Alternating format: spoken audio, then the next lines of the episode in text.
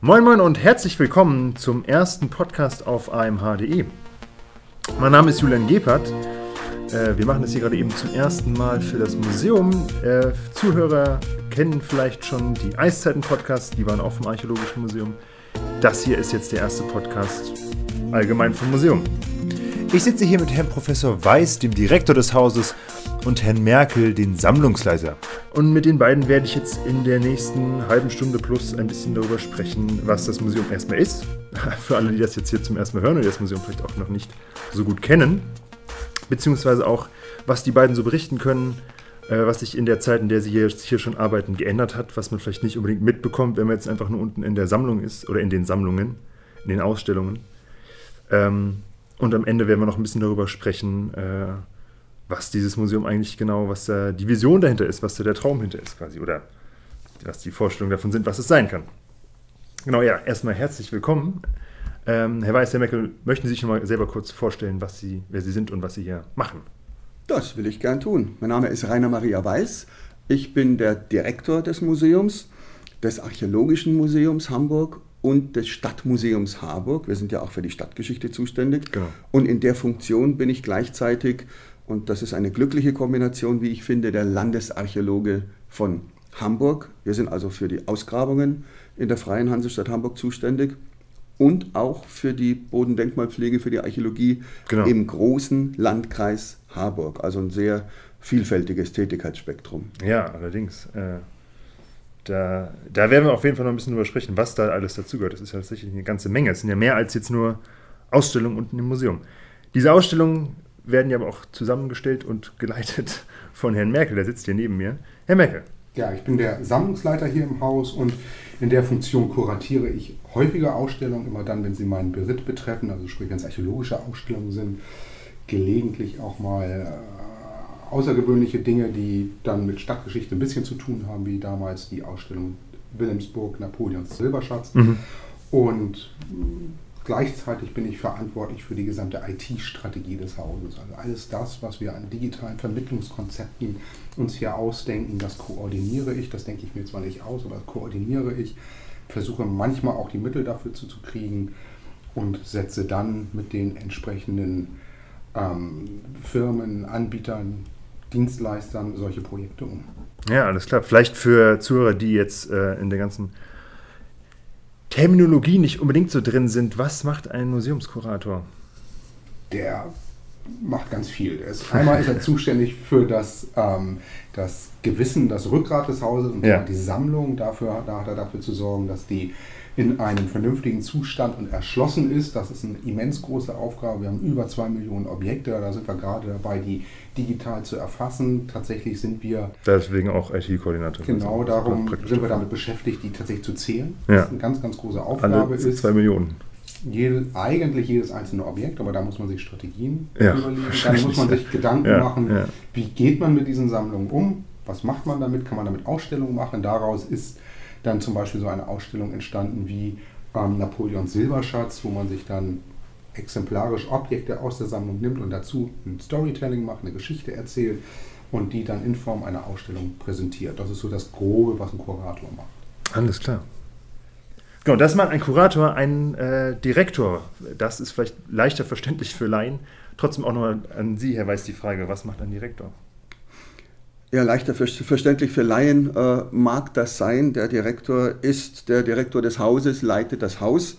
Ich bin in der Funktion ja gleichzeitig, weil unser Museum eine Stiftung ist, mhm. äh, Stiftung öffentlichen Rechts, bin ich also im Vorstand, Vorstandsmitglied der Stiftung und bin für die ganzen wissenschaftlichen Bereiche zuständig. Also für die Koordination unserer Ausstellungen, unserer Ausgrabungen, äh, für die Kontakte nach außen, mhm. Äh, für Themenfindungen, für viele wissenschaftliche Inhalte, äh, mit denen das Haus ja sein Profil schärft. Ja, also auch zum Beispiel, wenn man dann jetzt mit anderen Museen spricht, dass man davon Sachen übernimmt, dass man davon Sachen geliehen bekommt. Sowas. Einerseits das sowieso, der Leihverkehr, aber auch äh, wissenschaftliche Kooperationen, ja. die man mit anderen Häusern pflegt, äh, Tagungsteilnahmen oder Tagungsorganisationen.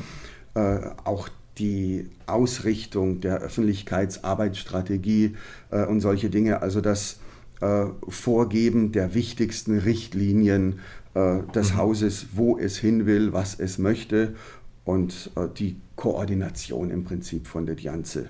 Ja, verstehe. Also wenn jetzt zum Beispiel eine neue Ausstellung geplant wird, das koordinieren Sie beide wahrscheinlich auch. Also wenn der Kurator das an sich das geht immer Hand in Hand bei einem Haus auch unserer Größe.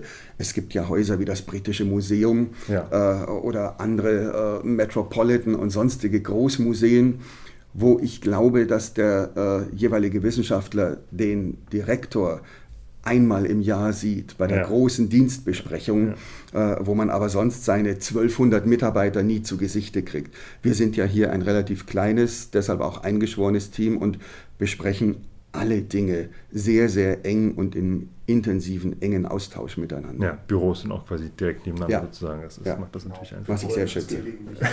man muss gar nicht mal rausgehen, man, man kann sich schon. Rausgehen. Bitte was? Genau. Ja, das ist, äh, das sind quasi ihre Berufe. Da das ja auch der erste Podcast ist, würde ich auch noch ein bisschen was erklären, was das Museum an sich so macht. Wir haben es schon ein bisschen angedeutet, es ist mehr als jetzt einfach nur unten äh, alte Statuetten stehen zu haben, sondern es gehört alles Mögliche dazu. Fangen wir erstmal an mit dem offensichtlichsten, äh, mit den Ausstellungen. Aber auch da gibt es ja quasi schon nicht nur einfach eine, sondern gleich zwei. Äh, Herr Merkel, wie sieht das aus? Welche Ausstellung gibt es? Was ist der, Unterschied? Also aktuell haben wir ja zwei Ausstellungen. Die eine, das ist unsere stetige oder ständige Ausstellung, das ist die archäologische Ausstellung, die wir drüben in unserem Extragebäude haben, wo wir so die Archäologie 40.000 vor bis, bis 45 nach 1945 ähm, präsentieren. Das ist die Archäologie der Metropolregion, könnte man das so fassen.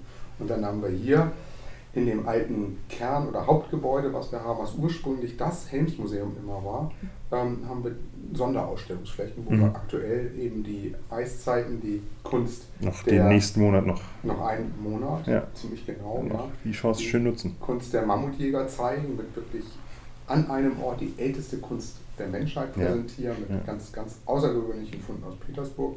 Das sind unsere Ausstellungsflächen. Wir breiten uns gerade so ein bisschen aus. Wir haben in der Hamburger Innenstadt am, am Sperrsort, am Domplatz, haben wir eine Art Außenstelle. Das ist unser sogenannter Bischofsturm oder die Bischofsburg, wo wir im Keller einer Filiale von Dat Bacchus ähm, auch Archäologie erzählen. Und unser jüngstes Kind, da kommen wir aber vielleicht noch drauf, ist das archäologische Fenster Harburg. Genau. Ja. An Ort und Stelle, dort, wo wir vor einiger Zeit ausgegraben haben, die neuesten Grabungsergebnisse der dortigen Ausgrabung präsentieren. Genau, das sind ja so Sonderprojekte, die es eben auch ähm, ab und zu gibt. Da können wir im Prinzip auch schon mal direkt äh, darauf eingehen, dass, äh, Sie haben es gerade erklärt, es gibt, die, es gibt eine Dauerausstellung, die hier gegenüber ist, von wo wir gerade eben sitzen, und eben Sonderausstellungen, die dann hier im Helmsmuseum stattfinden. Aber eben auch immer wieder bestimmte Kooperationen mit anderen, äh, mit Vereinen und mit äh, Leuten, die mit dem das Bacchus jetzt zum Beispiel, äh, wo man das in besonderen Orten machen kann. Was ist das archäologische Fenster? Das ist ja schon mal ein gutes Beispiel, was das angeht. Genau, ja.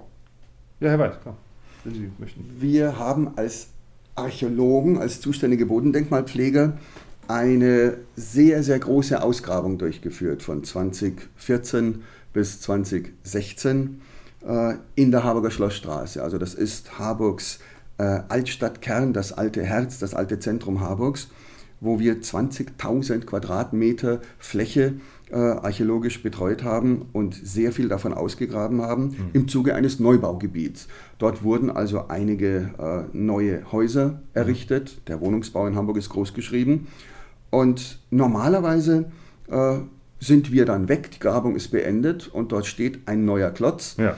Jetzt stehen dort neue Gebäude, aber die Grundstückseigentümer und Bauherren und Investoren haben uns angeboten, dass wir die Archäologie des Ortes, des ganz besonderen Ortes dort, in einem dauerhaften Schaufenster präsentieren können. Und Schaufenster ist in dem Falle wörtlich zu nehmen, ja, weil wir direkt an der Gehsteigfront auf voller Länge des Gebäudes einen 10 Meter langen Raum bekommen haben, der drei riesengroße Schaufenster beinhaltet. Und diesen Raum mit den drei großen Fenstern haben wir jetzt frisch eröffnet und bespielt mit archäologischen Inhalten, mhm. wo wir also die Geschichte des Ortes, die Geschichte der Ausgrabung, die wichtigsten Fundobjekte und so weiter vorstellen, sodass man dort wirklich durch ein Fenster in die Zeit, in die Archäologie der frühen Stadtgeschichte Harburgs und der Ausgrabung schauen kann. Ja, so Und direkt an der Bushaltestelle quasi. Man. Das auch. Äh, Kommt das gar nicht umhin, da mal Perfekt gelegen.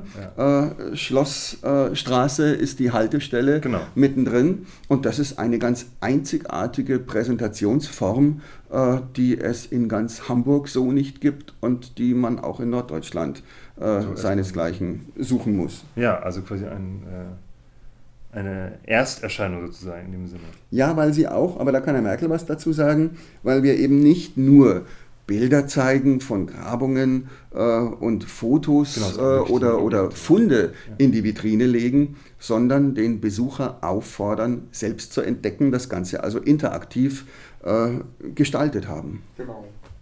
Wir haben drei Fenster tatsächlich. Wir zeigen in dem ersten Fenster werden wir Inhalte zeigen, die mit der Ausgrabung selber zu tun haben. Da werden wir den Ausgräber zu Wort kommen lassen über kleine Filme. Im zweiten Fenster kann man sich die Objekte begutachten, anschauen. Also ganz klassisch eigentlich das Objekt mit einer Objektbeschreibung, die wir dann aber auch anders machen, als es im Museum üblich ist. Aber auch tatsächlich Ob Originalobjekte, also keine Repliken jetzt. Originalobjekte, Ne? Ganz ja. genau, die man, ähm, wo man sich aber selber entscheiden muss, welches Objekt interessiert mich.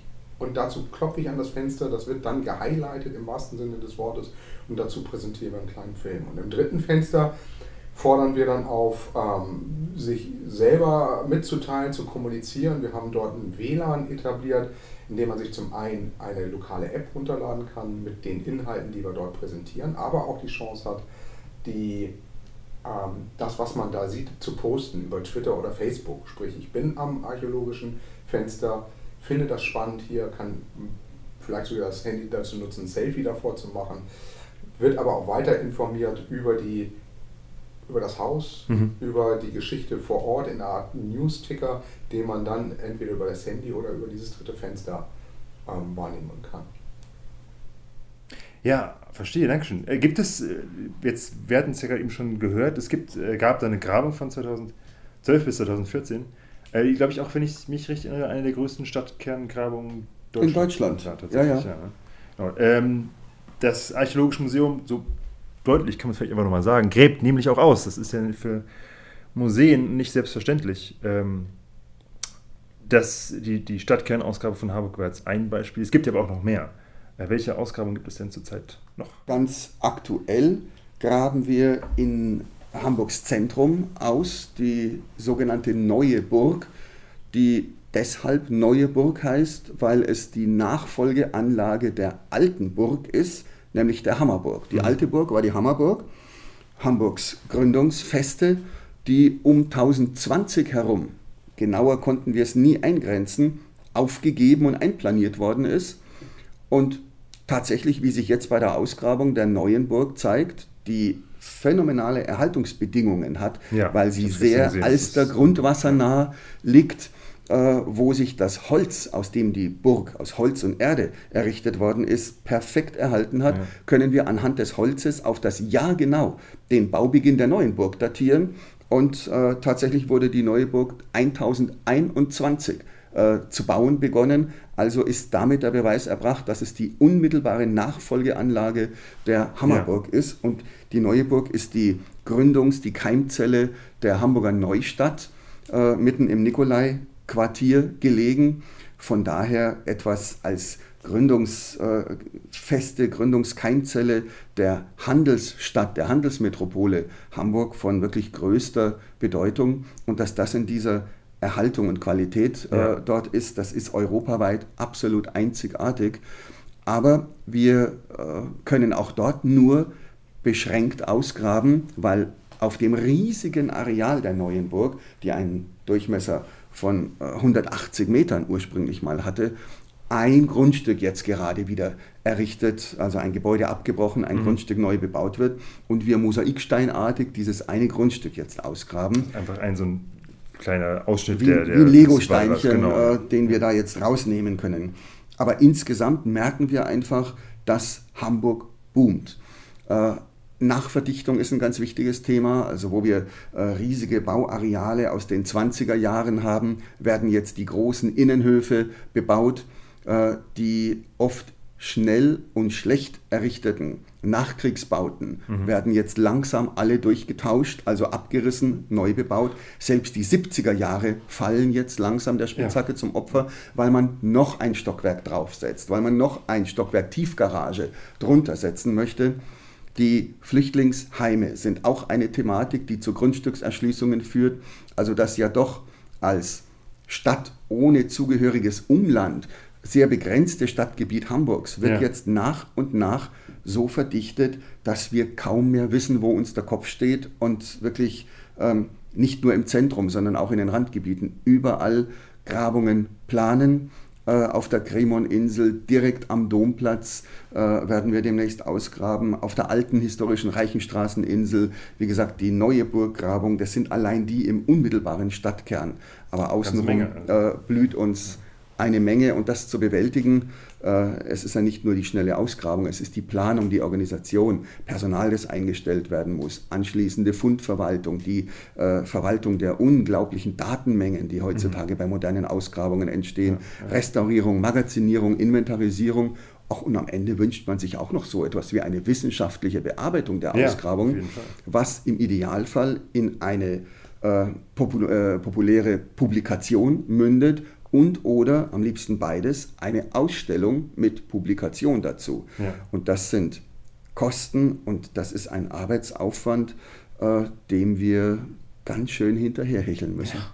Aber auch jetzt, weil zurzeit einfach so eine gute Zeit dafür an sich ist, also dass jetzt so viel im Prinzip abgerissen wird und sich dabei so viele Möglichkeiten Nein, ergeben. das kann man als gut oder nicht gut betrachten, denn okay. wir sind zwar Archäologen, was wir tun, ist archäologische Arbeit, aber äh, wir sind das Landesamt für Bodendenkmalpflege.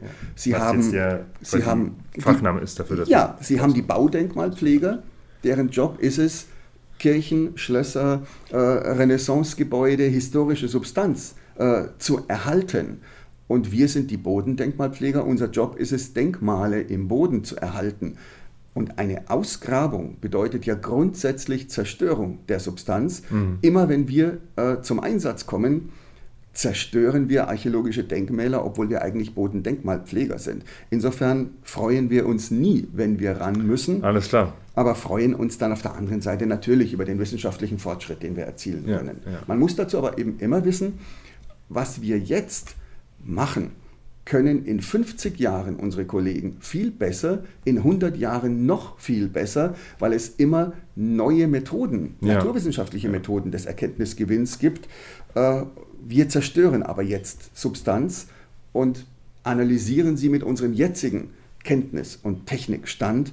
In 100 Jahren werden die mit dem Kopf schütteln, äh, die Nachfolger, so was wir für Löcher im Boden gemacht haben. Die jetzt vor 100 Jahren. So ist das. Darum freuen wir uns eigentlich immer, wenn wir nicht ausgraben müssen. Alles klar. Okay, das erwartet man jetzt nicht unbedingt zu hören, vielleicht vom Direktor des Archäologischen Museums. Ich musste aber selber noch was dazu sagen, gleich ähm, dazu. Ich war gestern selber tatsächlich am ähm, Hopfenmarkt in der Ausgrabung. Das ist wirklich also fantastisch, wie gut es erhalten ist. Also es gibt wirklich noch äh, Birkenrinde, die einfach noch mhm. auf dem Holz ist von 1021. Und weiß leuchtet. Und noch weiß leuchtet und es ja. sieht einfach aus, als wäre es gerade gestern erst gefällt worden. Und vor allem, was auch sehr interessant war, was ich ähm, gelernt habe, ist dadurch, dass man es jetzt so genau datieren kann, dass es 1021 ist und nicht, wie glaube ich bisher bekannt aus 1065, 1065 Jahre oder 40 Jahre, 40 Jahre später. später. genau.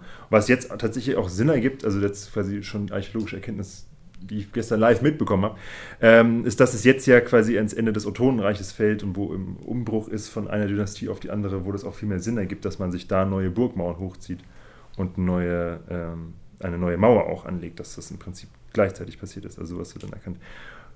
Okay, das wollte ich auch noch mal selber kurz erzählen, weil ich fand das gestern, ja, fand das gestern sehr das spannend. Das ist wirklich sehr, sehr beeindruckend, ja. wenn man die riesige Grabungsgrube sieht. unterwegs, das muss man auch noch mal dazu sagen. Wir sind tatsächlich bedingt durch die Geschichte. Das Haus feiert übrigens nächstes Jahr 120-jähriges Jubiläum. Stimmt, ja. Da müssen wir uns ja. mal Gedanken zu machen. Ähm, sitzt das Haus ja in, in Harburg, was lange zu Niedersachsen gehört. Und wir sind auch im Landkreis Harburg, also in Niedersachsen, archäologisch unterwegs. Und ein großer Sammlungsbestand des Hauses ist eben darum auch, ähm, sind Objekte und Funde aus dem Landkreis Niedersachsen. Und da sind wir genauso oder fast genauso aktiv wie der Hamburger Innenstadt. Und auch da sind spannende Funde, wenn, etwa wenn einen Winsen ausgraben oder ein, ein frühchristliches Gräberfeld in, in Elstorf. Da kommen ganz, ganz spannende Befunde heraus die wir genauso zeigen und, und ähm, bearbeiten. Und in Buchholz und in Hollenstedt und, und, und. Der Landkreis ist, wenn man ihn mal auf der Karte neben dem Stadtgebiet Hamburgs vergleicht, richtig groß. Mhm. Und das sind einfach Flächen, die wir Verantwortliche zu betreuen haben mit der kleinen Mannschaft, äh, die uns vor ganz, ganz große Herausforderungen stellen. Ja, alles klar. Und gleichzeitig sitzen wir hier aber am Tisch und in, in, in einer Funktion, wo wir beide, glaube ich, sehr glücklich darüber sind, dass es eine Kombination von Bund, Denkmalpflege und ja. Museum ist. Ja. Das ist in der Bundesrepublik oder in Deutschland relativ selten, ja. ähm, dass das so funktioniert. Und ganz oft ist mal das auch so, wenn man jetzt aus dem Nähkästchen plaudert, dass die Kollegen der Denkmalpflege nicht unbedingt immer gerne gute Freunde des, der musealen Kollegen sind. Weil, ja, okay. Und wir haben tatsächlich die Chance, und darum geht es sowas wie in der Schlossstraße etwa, dass wir eine große Ausgrabung machen, wir weit über 30.000 Funde machen, das recht zeitnah in einer Ausstellung mündet mhm. und vor allen Dingen auch in einer Publikation. Die ist zwar zunächst populärwissenschaftlich, aber wir haben vorgelegt, haben ein wunderbares Echo dazu bekommen und das mündet dann mhm. alles in so etwas wie das archäologische Fenster. Und das ist, glaube ich, eine Strategie, die können nur wir hier so abbilden, weil wir so eine kleine schlagkräftige Das ist der Truppe Vorteil dann wieder genau ja. dabei, ja. ja ist ein, ist ein sehr großer Vorteil. Denn stellen Sie sich vor, zwischen Ausgräber, Landesarchäologe und Aussteller, Landesmuseumsleiter, den ständigen Konkurrenzdruck, den es gäbe, wenn, nehmen wir an, eine Sensation auf einer Ausgrabung kommt. Mhm. Wer macht die Pressekonferenz? Wer informiert die Öffentlichkeit? Wer darf sich sonnen im Glanze der Neuentdeckung? Ähm, am Ende wird sie natürlich im Museum ausgestellt. Ja. Aber zwischen dem Ausgraben und dem Ausstellen im Museum ist ein so weiter, auch teurer Weg. Das muss ähm, restauratorisch betreut werden, das Ganze, richtig erforscht werden, äh, oftmals noch mit modernen Analysemethoden untersucht, mhm. auf Echtheit, auf Alter und so weiter. Das kostet Geld, das ist ein großer Aufwand. Dann soll und muss das publiziert werden. Wer leistet die Vorarbeit? Wer steht dann als Autor bei der Publikation und geht in die, äh, verdient sich die Meriten für die Fachwelt. Ja. Ähm, das Thema haben wir nicht, denn das Museum gräbt selbst aus. Und von daher ist völlig klar, das Thema Archäologie in Hamburg ist gleich Archäologisches Museum Hamburg. Und das ist eine ganz wunderbare Lösung, die Sie Gott sei Dank äh, inzwischen in Deutschland weit verbreitet haben. Äh, in einigen westlichen Bundesländern gibt es noch den Streit. Im Osten zum Beispiel, in allen Bundesländern, ähm, ist das einheitlich so geregelt, dass das Museum ah ja. gleichzeitig die Landesarchäologie äh, erfüllt. Wie kommt das, dass das da schon länger zusammenliegt? Also haben die das schon früher entschieden? Das war organisatorisch schon zu DDR-Zeiten so. Ja, okay. Äh, und selbst wo es nicht ganz vollzogen war, hat man diese inzwischen leicht. als Synergie erkannte, vorteilhafte Situation einfach dann verstetigt. Ja, alles klar. Das ist auch ein interessantes Thema, da würde ich jetzt auch ein bisschen äh, dazu weiterschreiten. Sie beide sind ja schon jetzt ein paar Jahre hier im Archäologischen Museum, was sehr gut ist dafür, wenn man ein bisschen darüber sprechen möchte, wie sich das alles eigentlich entwickelt hat. Das ist jetzt quasi schon das erste Beispiel, dass jetzt Ausgrabung und Museum äh, zumindest Stück für Stück näher zusammenrücken und ähm, dass, das, äh, dass das selbstverständlicher wird, dass es praktischer ist, wenn das ähm, beide, beides im selben Haus liegt. Quasi auch dann ein Vorteil, wenn man nicht so groß ist wie das archäologische, äh, wenn man nicht so groß ist, wie es das archäologische Museum ja auch nicht ist. Was mich jetzt auch noch interessieren würde, dadurch, dass Sie jetzt schon ein paar Ausstellungen mitbekommen haben und das jetzt eben auch schon eine Weile machen, in der ganzen Zeit, in der Sie hier gearbeitet haben, haben Sie schon auch einige Veränderungen mit bewirkt oder miterlebt zumindest mal. Ein paar davon würden mich ganz besonders interessieren. Das erste zum Beispiel Besucherzahlen. Es hat es zugenommen, abgenommen in den letzten Jahren. Wie, ist, wie erleben Sie das? Das hat sich sehr erfreulich entwickelt tatsächlich. Ja.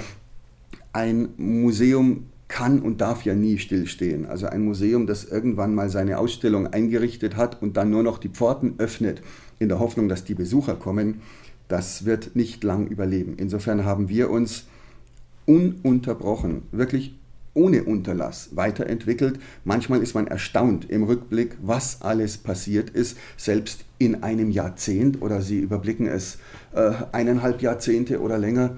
Da hat sich eine Menge getan Und entsprechend hat sich die Erwartungshaltung der Besucher natürlich auch verändert, aber auch die Besucherzahlen haben sich verändert, weil wir uns weiter verändert haben, weil wir andere Ausstellungsthemen anbieten, weil sich auch unsere äh, archäologische Dauerausstellung grundlegend mhm. geändert hat. Mhm und weil wir sehr, äh, sehr ambitionierte Öffentlichkeitsarbeit auch treiben. Ich meine, man kann ja forschen und es niemandem erzählen mhm. und nur in einigen wenigen äh, Fachbeiträgen seine Erkenntnisse den handverlesenen Kollegenkreis kundtun. Oder man kann, wie es wir tun, eben sehr öffentlichkeitswirksam, schließlich bezahlt uns der Steuerzahler, ja. arbeiten. Und das trägt dazu bei, dass wir eine sehr hohe Akzeptanz inzwischen in Hamburg haben, auch einen sehr hohen Bekanntheitsgrad. Da hat auch die, auch das ein wichtiger Punkt, weil Sie gerade die Veränderungen ansprechen, da hat die Namensänderung beigetragen. Wir waren ewig und drei Tage lang das Helmsmuseum, mhm. sind aber nur seit mehreren Jahren äh, umfirmiert als Archäologisches Museum Hamburg. Wir sind also das Museum für Archäologie in Hamburg. Den Ausdruck Archäologie kennt jeder Tourist. A wie Archäologisches Museum finden Sie ganz vorne im Alphabet. Ja. Entsprechend werden wir ganz anderen äh, Aufmerksamkeit zuteil. Und das äh, merken wir ganz klar in den Besucherzahlen, die eine wirklich erfreuliche Entwicklung nehmen.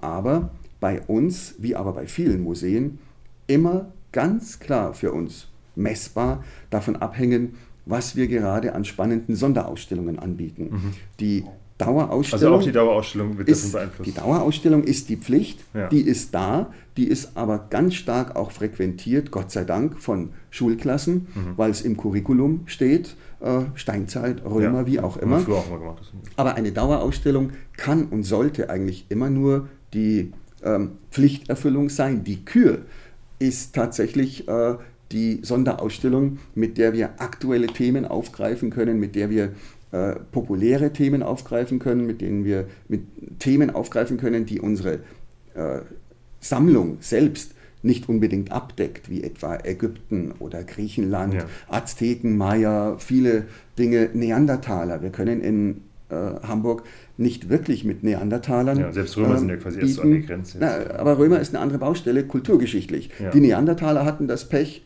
dass sie äh, hier waren, bevor die letzte Eiszeit kam. Ja. Das heißt, die Gletscher kamen einmal raus und gingen, äh, kamen rein, gingen raus und haben alles zermalmt, was äh, älter ist als die letzten Gletscher. Also okay. sind die Neandertaler hier äh, schlicht und einfach nicht, nicht vorhanden.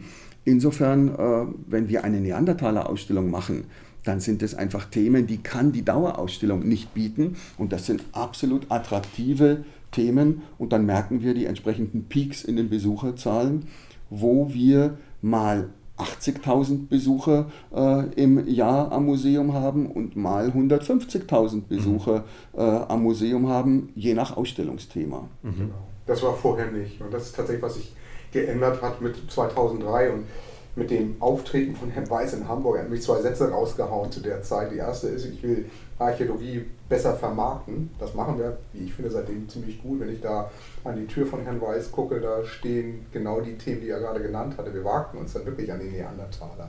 100.000 Jahre Sex oder Cäsars in der Stadt. Das hat es vorher in diesem Haus nicht gegeben. Es hat gute Ausstellungen, auch bekannte Ausstellungen gegeben, die in ja. Fachkreisen sehr beliebt waren, aber das war waren nicht die Besucherzahlen, die wir mittlerweile erreicht haben. Das andere Thema, und das ist auch eine Herangehensweise, die wir seitdem auch inhaltlich verändert haben, wir erzählen nicht mehr die Geschichte in 60 Vitrinen vom Urknall zum Westwall, auch ein Zitat von Herrn Weiß, kurz nachdem er im Amt war. Und das ist so mein, auch so mein Credo. Wir wollen Geschichten erzählen und wir wollen tatsächlich Inhalte über Geschichten vermitteln. Das macht die Dauerausstellung. Und das machen alle anderen Ausstellungen, die wir momentan, die wir zeigen, eben auch. Es geht nicht um das Objekt mehr und das waren die Vorgänger von uns, wenn ich ganz ehrlich bin, die lebten davon, dass das Objekt in der Vitrine genug Geschichte erzählt, dass man dafür mhm. nicht mehr viel machen muss. Das machen wir heute nicht mehr so, weil ich glaube tatsächlich, dass das Geschick, dass das Objekt Faustkeil 40.000 Jahre vor Feuerstein keine Story erzählt, aber die Geschichte Neandertaler war vielleicht hier ist aber nicht mehr nachweisbar, weil die Eiszeit darüber gegangen ist. Ist eine viel spannendere Geschichte. Ja, ja.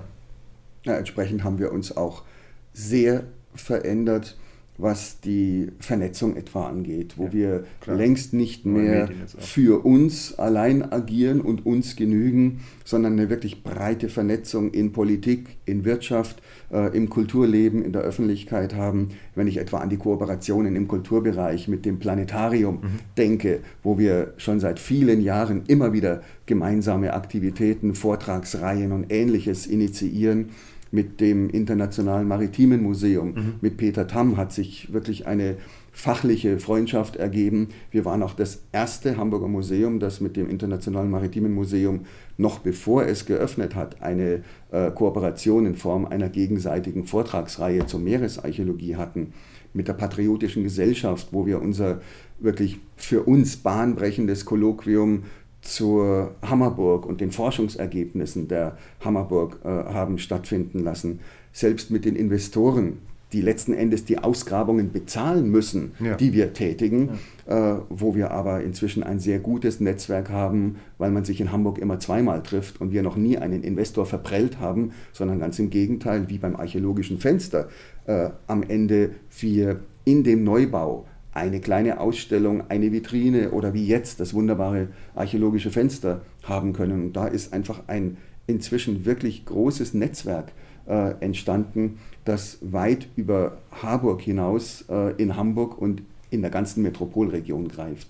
Ja, beziehungsweise bis nach Russland ja sogar quasi jetzt. Also das ist Oh jetzt ja. in der letzten Ausstellung. äh, Wir hatten es jetzt schon mal kurz erwähnt, ich sage es mal kurz, also die viele der Frauenstatuetten, eiszeitlichen Frauenstatuetten, die unten sind, kommen ja im Original sogar tatsächlich ähm, aus äh, St. Petersburg, Ja. aus der Kunstkammer. Also das ist Wo wir profitieren vom wunderbaren Netzwerk Genau, des Direktors äh, Wulf Köpke, Direktor des Ja. Völkerkundemuseums, vormaliger, äh, weil wir auch wiederum mit dem Völkerkundemuseum eine ganz enge inhaltliche Partnerschaft pflegen und dann profitiert man auch gegenseitig von den Netzwerken, die die Häuser haben. Und das ist genau diese, diese Vernetzung, äh, die einfach Gold wert ist und die wir sehr intensiv pflegen. Jetzt, wo wir einfache Fragen geklärt haben, können wir uns ja auch schwierigeren widmen. Äh, Ich fange direkt mal mit einem ziemlichen Kracher an, Herr Weiß. Und zwar, sollte sich ein archäologisches Museum politisch positionieren? Politisch positionieren ist kein Thema für ein archäologisches Museum tatsächlich. Das ist für die Völkerkunde äh, eher relevant, Ja. weil in der Völkerkunde, wie der Name schon sagt, ähm, Völker ausgestellt werden könnten nach alter Diktion und die Völkerkundemuseen ja ein gewisses Legitimationsproblem mehr und mehr bekommen durch die Kolonisation. Äh, äh, Kolonisierungs, äh, nicht Kolonisation, Kolonisierungsdebatte. Äh, also kann sich ein Völkerkundemuseum aus seinem eigenen westlichen Blick heraus mit Völkerschaften äh, beschäftigen und sie ausstellen, äh, wie in einem Raritätenkabinett oder wie es früher dann die Völkerschauen bei Hagenbeck gegeben hat, wo das lustige Indianerdorf aufgebaut worden ist und man die Indianer beglotzt hat. Und das ist ein Thema, wo so ein Museum äh, viel stärker in die Politik Ja. ähm, verwoben ist. Das Museum der Arbeit, äh, das natürlich Klar, ja. wiederum gewerkschaftsnah äh, angefangen hat und die Situation des Arbeiters äh, im ganzen gesellschaftlichen Wandel, äh, der stark politisch beeinflusst ist, äh, behandelt. Das sind also Museen, die deutlich politischer agieren und aufgeladen Ja, das, sind. das, das stimmt vielleicht schon, aber jetzt gerade, wenn Herr Merkel sagt, dass es jetzt auch ein neuer Ansatz ist, dass man nicht nur einfach ein Objekt darstellt, sagt, so ist es erstmal so, dass man eine Geschichte erzählt, dann kann es natürlich schon anfangen, irgendwie auch, was heißt politisch zu werden, aber auf jeden Fall Geschichten zu sein, die gerade, wenn jetzt aktuelle politische Situationen sind, einfach da eine Bedeutung haben. Also ich weiß, dass wir mal ein Gespräch hatten im Prinzip, was für einen großen Einfluss ein Museum und eben auch ein historisches und archäologisches Museum haben kann, wenn es um äh, jetzt, äh, die Völkerwanderung geht. Ja? Dass das Ja, aktuell ja ein quasi ein Ansatz, Thema genau. ist, so was jetzt wieder aktuell ist. Ne? Das, Das ist das, dieses, dieses Vermittlungskonzept oder Neudeutsch Storytelling. Genau. Wir Archäologen können uns natürlich ganz kommod zurücklegen und sagen, Völkerwanderung Kann man immer machen, gegeben. Ja. Und wir können es an archäologischen Beispielen ganz wunderbar festmachen Ja, und sagen, wundert, ja was wundert euch das, dass heutzutage um die jungen Männer kommt. Die jungen Männer sind immer gewandert. Das waren nämlich die ersten, die gehen konnten. Aber Ja.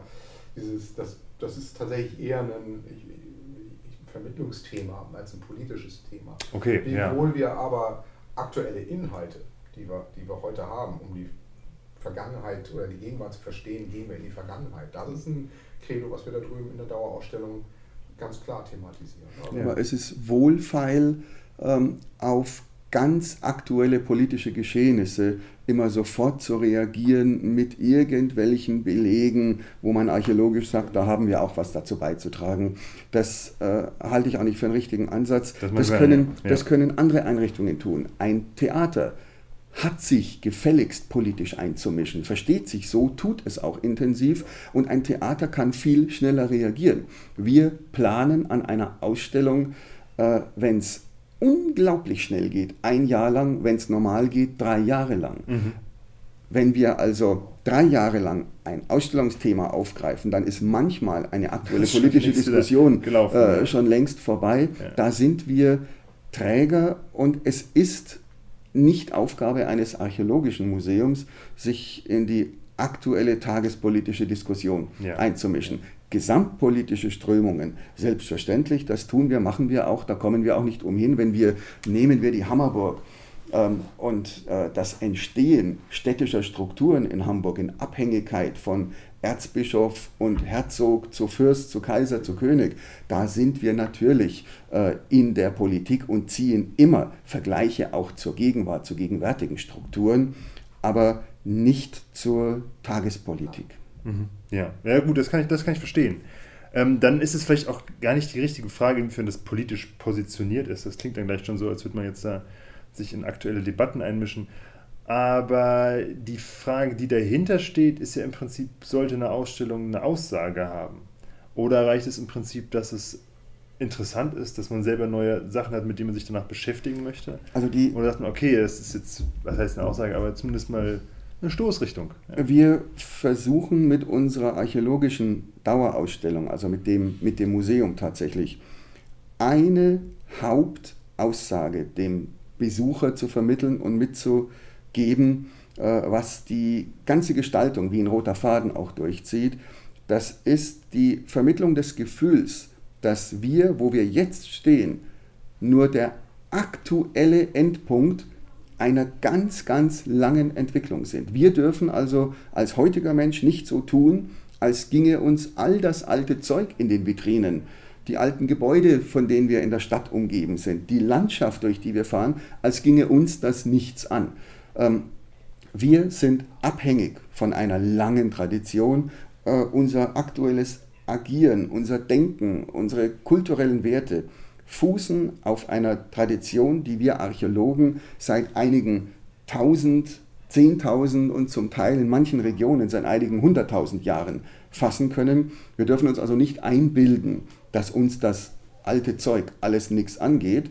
Und deshalb wagen auch wir selbst mit der Ausstellung einen Blick in die Zukunft, weil wir jetzt ja. nur winziger Augenwimpernschlag ähm, Teil einer langen, langen Evolutionsentwicklung sind. Und das zu vermitteln, ist gleichzeitig die Vermittlung des Wertes alter Traditionen, des Wertes von Vergangenheit. Man soll die Vergangenheit, die eigene und die anderer Leute, die unserer Kultur schätzen lernen. Und wenn man das tut, glaube ich, hat, man auch mehr Rücksicht äh, auf alles, was einen umgibt, auf die eigenen auf die eigenen Genau, das Werte. kann sich dann von selbst ergeben. Und das, das als eine Hauptbotschaft äh, ist viel mehr wert, als so kleine Dinge zu vermitteln oder sich irgendwo aktuell äh, politisch zu ja. positionieren. Ja, ja.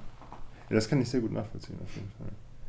Dann hätte ich noch mal ein Thema, wo wir noch mal kurz abschließend zu sprechen können. Sie haben gesagt, dass die neue, der neue Ansatz des Museums, jetzt eine Weile auch, aber doch schon deutlich erkennbar ist, dass man nicht mehr nur das jetzt für den wissenschaftlichen Kreis macht, sondern dass das nahbar ist, dass das verständlich ist und dass das irgendwie auf eine Art Augenhöhe mit Zuschauern kommuniziert, die jetzt nicht bereits Archäologie studiert haben. Hm. Nun ist es ja trotzdem so, Herr Weiß, Sie sind Professor, Herr Merkel, Sie sind Doktor.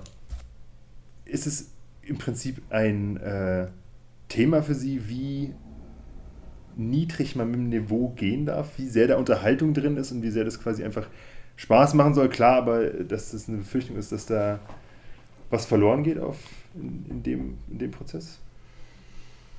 also wir als gelernte Studierte, Sie haben gerade die Doktoren erwähnt, ja.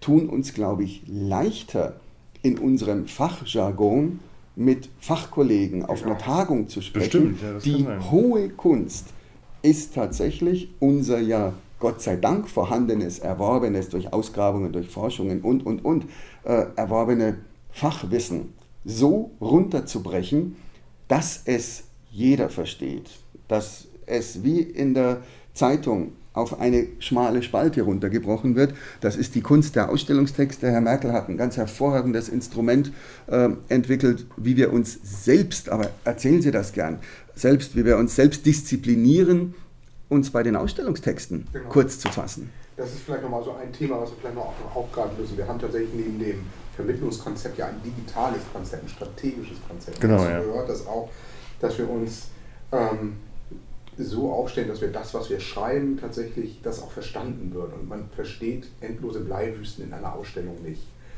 Das kennt jeder von sich selber. Man liest auf seinem Handy, auf dem Computer liest man auch keine endlosen Texte, sondern kurze Texte. Warum haben wir uns ein Tool zum Beispiel aufgebaut, was uns diszipliniert, was uns dazu auffordert, maximal 800, 900 Zeichen zu schreiben. Und in diesen 900 Zeichen muss das Wesentliche, das, das, das Extrakt der Inhalte, die wir vermitteln wollen, drin sein. Und so verständlich, dass es jeder lesen mag. Und zwar wirklich von 9 bis 99 und nicht an die 0,1% Archäologen, die wir auf irgendwelchen Tagungen treffen, mhm. sondern tatsächlich diejenigen, die uns besuchen, die mit Archäologie erstmal nichts zu tun haben und auch das abstrakte Thema Archäologie. Wer kann sich denn vorstellen, dass ein Objekt 20.000 Jahre alt ist und eine geschnitzte Knochenfigur darstellt? Die Geschichte dazu aber so zu vermitteln, mit wenigen Worten darzustellen, das ist dann tatsächlich die Herausforderung. Die Auswahl der Worte, wir würden unter Kollegen grundsätzlich etwa von einer Fibel sprechen. Jeder weiß, was gemeint ist, eine Bronzefibel. Aber schreiben tun wir ausschließlich von der Gewandspange, weil das wird verstanden. Mhm. Wir würden niemals Neolithikum in einem Text schreiben, sondern Jungsteinzeit. Wiewohl wir uns als Kollegen selbstverständlich über das mittlere Neolithikum austauschen. Ja. Äh, und manchmal sind einem solche Begriffe so verinnerlicht, dass man überhaupt nicht mehr daran denkt, dass ein Außenstehender, ein Laie, ein Besucher äh, nicht weiß, was eine Fibel ist. Mhm. Und das muss man immer parat haben und da disziplinieren wir uns tatsächlich immer, haben eben auch diese Tools entwickelt. Es betrifft also nicht nur die Länge, den Satzbau, die Struktur äh, des Textes, den man aufbaut, sondern ganz am Ende auch platt die Wortwahl. Genau. Ja, ja. Okay, ist quasi kein äh keine große Kunst, was kompliziert ist, kompliziert zu formulieren, aber was nee. kompliziert ist eben einfach. Nee. Und das machen wir auch so nachhaltig, dass das auch weitergetragen wird. Wir wollen nicht nur die Besucher im Haus erreichen, das machen wir mit Sonderausstellungen. Uns ist mittlerweile, und das ist auch ein ganz großes Thema für uns, diese Nachhaltigkeit der Arbeit, die wir hier leisten, dass die auch weitergetragen wird. Und darum sprechen wir auch den digitalen Besucher an. Mhm. Plattformen, wir nutzen Plattformen wie Google Art Project etwa, wo wir unsere Inhalte der Dauerausstellung oder der Hammerburg-Ausstellung ähm, zweisprachig vorhalten, dass auch Besuch, digitale Besucher in den USA oder in China unsere Inhalte wahrnehmen können, aufnehmen können und gegebenenfalls auch darauf reagieren können. Das hat einfach auch die, ist einfach auch die Geschichte, die dahinter steht, dass wir sagen, immer gesagt haben, wir machen so viel an, an Arbeit leisten wir für eine Ausstellung. Das liegt teilweise brach auf den Servern, was eigentlich schade ist, mhm. sodass wir dann irgendwann gesagt haben, gut, dann nutzen wir sie doch weiter, sprich Nachhaltigkeit und setzen sie online, sodass auch andere Menschen diese Ausstellung äh, besuchen können, wiewohl sie nie wahrscheinlich nach Hamburg kommen werden. Ja, ja. Hinter Shanghai gibt es Menschen, die sich für einen, für einen Stahlhelm aus dem Zweiten Weltkrieg interessieren, den wir drüben in der Dauerausstellung haben. Es gibt ja. in Russland Menschen, die sich für Schwerter aus der Elbe interessieren. Und in den USA gibt es ganz viele Menschen, die sich für ein Gemälde von Bokelmann interessieren, das da die Auswanderer heißt. Ähm, das sind Dinge, die würden wir hier vor Ort in Harburg, am Rande der Metropole, mit der Metropole Hamburgs, würden wir ja nie so erreichen. Aber mit diesen neuen Tools, mit diesen neuen Medien erreichen wir eine ganz große Reichweite. Dann vielleicht abschließend noch gefragt, ist das das neue Museum? Ist das, wird es das jemals eine Ausstellung ersetzen können? Ist das quasi, ich meine, die Vorteile sind klar, wir haben sie gerade ja quasi aufgezählt. Ja, Trotzdem. Man könnte ketzerisch das schon sagen. Wenn man, wenn man ketzerisch ist und sagt, was habe ich für ein Invest für eine Sonderausstellung, nehme ich viel Geld in die Hand und da kommen Menschen refinanzieren sie durch die Eintrittserlöse dieser Ausstellung. Das ist ein, Bestenfalls, Kultur ja. ist immer ein, ein Minusgeschäft. Also ich, ich selber und natürlich, ich würde immer sagen, natürlich lebt ähm, Kultur, die Archäologie im Besonderen vom Original. Auf der anderen Seite bietet das, was jetzt, was wir an, an Möglichkeiten haben, bietet das ganz, ganz neue Wege der Vermittlung. Und ich kann mir vorstellen, dass es eine Parallelwelt irgendwann geben kann, wo es, wo es Formate von Ausstellungsformate, digitale Ausstellungsformate gibt. Und da ist das Schaufenster oder das archäologische Fenster in Harburg vielleicht auch eine Idee, wo man neue Wege der Vermittlung, der musealen Vermittlung gehen kann, die jenseits von einem Showroom in einem altehrwürdigen Haus, was bald 120 Jahre alt ist. Wir haben steigende Besucherzahlen.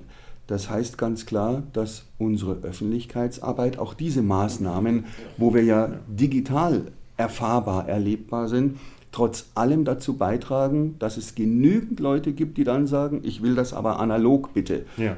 äh, mir anschauen. Wir haben also das, was wir sonst auch hätten, haben aber zusätzlich virtuelle Besucher in Russland, USA, in China, wie von Herrn Merkel gerade geschildert. Also ganz im Gegenteil äh, findet da keine Verdrängung statt, sondern ein, ein echtes äh, sowohl als auch, was einfach eine ganz, ganz, ganz erfreuliche Entwicklung ist. Mal sehen, ob das für alle Museen gilt. Wir haben ja weit über 6500 Museen allein in Deutschland. Wobei es auch eben Museen äh, gibt, eine Hinterhofgarage mit einem alten Motorrad, wo noch drei Messingschilder außenrum äh, hängen und ein bisschen Ölkännchen ausgestellt wird aus den 20er Jahren. Davon werden wahrscheinlich nicht alle überleben. Äh, also der Boom, dass so viele Museen neu gegründet werden, äh, der kann gar nicht so länger anhalten. Aber die Museen, die diesen Weg gehen, immer mitzuhalten, die werden bestimmt immer ein Anziehungspunkt bleiben. Und wie Sie es auch gerade ansprachen, die vielbeschworene Aura des Originals erlebt man einfach nur im Museum. Nur da stehen Sie vor einem Gemälde und wissen genau, an der Stelle, wo ich jetzt stehe, stand der und der berühmte Maler, hat da, wo ich jetzt stehe, den Pinsel gehalten, hat diesen Farbklecks auf die Leinwand gesetzt und vor dem Gemälde standen schon die berühmtesten Politiker, Schauspieler, Dichter, haben es beschrieben äh, und jetzt stehe ich hier. Das ist mit nichts vergleichbar, durch nichts zu ersetzen, wird sich auch nie ersetzen lassen. Das finde ich ein sehr schönes Schlusswort. ähm, dann würde ich sagen, bedanke ich mich bei Ihnen, Herr Merkel, und bei Ihnen, Herr Weiß. Und äh, hoffe, das hat soweit gefallen und man hört sich wieder. Dankeschön. Sehr gern. Tschüss.